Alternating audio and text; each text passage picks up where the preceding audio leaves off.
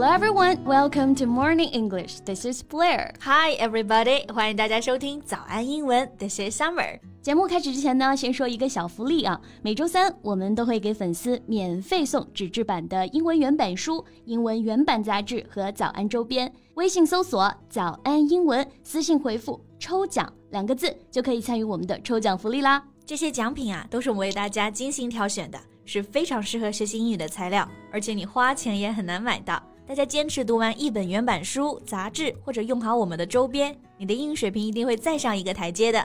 快去公众号抽奖吧，祝大家好运！Blair, do you know 叶舒华? Yeah, but I didn't know her until a few days ago. She made a speech in English and it went viral on social media. Yeah, the video clip went viral and it was circulating widely. Go viral went viral 这个词组啊，就是火了的意思。 那有个爆火的视频呢，主人公就是我们的叶叔华奶奶。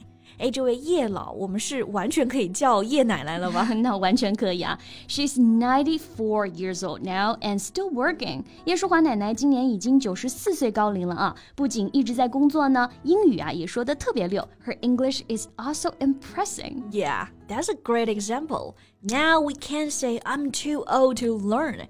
You can never be too old to learn anything. 没错，学到老，活到老。Yeah. Okay, so about her speech, Blair, tell us what that was about. All right. Well, her speech was about to encourage women to strive for gender equality. Right. The major topic is gender equality. Gender 就是性别，equality 我们知道 equal 是公平的形容词，那这个 equality 就是名词。 所以 gender equality 就是性别平等。没错，叶老的视频呢，就是鼓励女性来争取性别平等。这里的争取用到了一个很实用的表达啊，strive for。It means to try very hard to achieve something。对，比如说要争取完美，to strive for perfection，争取达到呢更高的标准，strive for higher standard。But not everyone has seen her speech. For those people, they might wonder who Ye Shuhua is. 嗯，也是，大家肯定不是都看过叶老的视频，也不太认识她。但是她呢，其实真的是一名很伟大的女性。So, how about today we talk about her? Sure, let's meet the scientist behind Beijing Time. 那今天我们一起来聊一聊这位北京时间之母叶叔华老院士。我们今天的所有内容呢，也都整理成了文字版的笔记，欢迎大家到微信搜索“早安英文”，私信回复“加油”两个字来领取我们的文字版笔记。Okay, so about 叶舒华, you just give away the first clue of her identity. 关于叶老的身份，你刚刚给了第一条线索啊。嗯，The scientist behind Beijing time 是北京时间之母。Yeah, for those who have traveled or studied abroad, Beijing time can mean a lot to them. Yeah, the time at home is very comforting. Yeah, 北京时间就是 Beijing time，对于在国外的人来说，这就是家的时间。 而且像你在酒店啊、新闻里面啊出现这个北京时间，大家都习以为常了。But actually took a lot of effort to improve the precision of our measurement of universal time. 对，像这个时间系统啊，也不是说就是大家互相拿着钟表对对时间就行了，其实需要呢很精细的天文测量和授时。那这个北京时间建立起来背后的人，就是我们的叶舒华院士。She helped establish the official national standard. 对，那你刚刚讲到天文测量啊，这就是它的第二个关键词了，astronomy，意思就是天文学。Yeah, she's a scientist in astronomy, so she's an astronomer.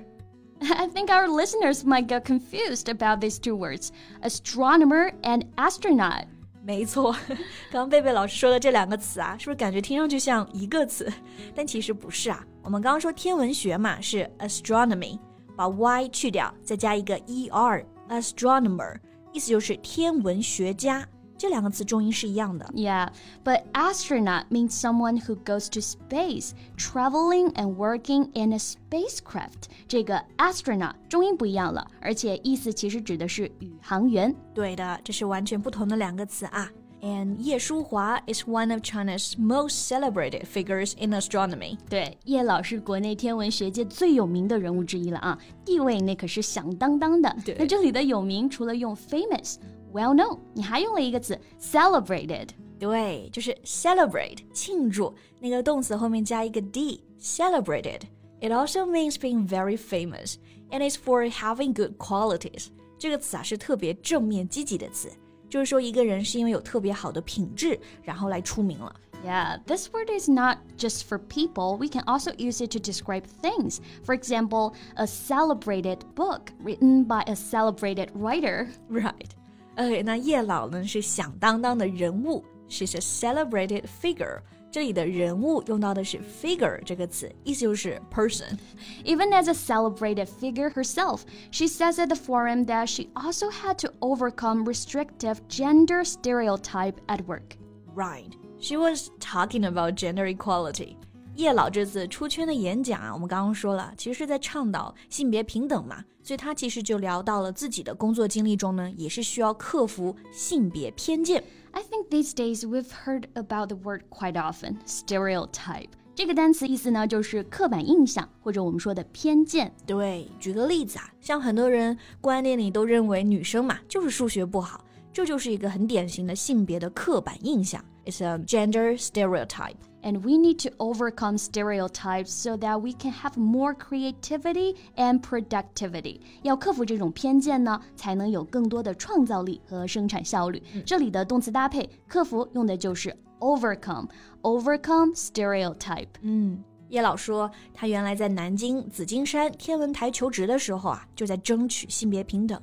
因为当时招人呢，就只要男生，他气不过，写了一封长信， 附上了五个一定要请他的理由。And then she got the job. Right, she managed to overcome stereotype and showcased women's power.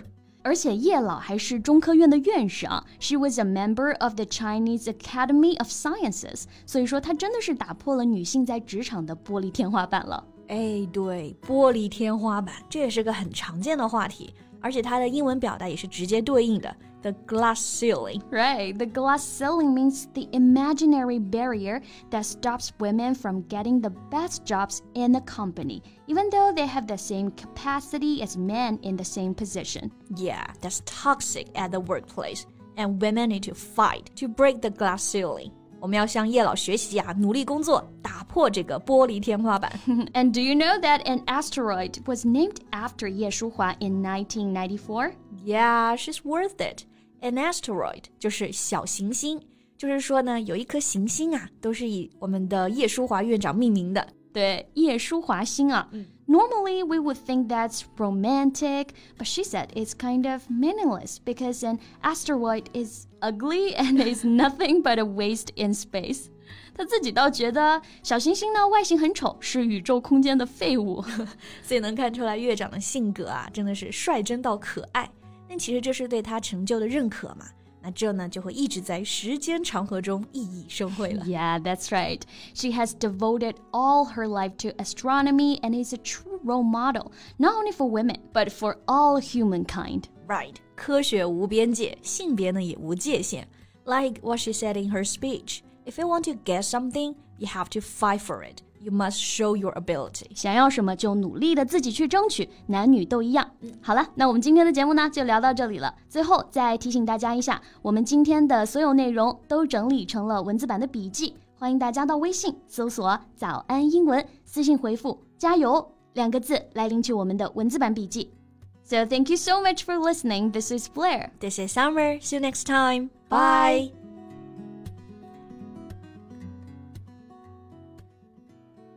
This podcast is from Morning English.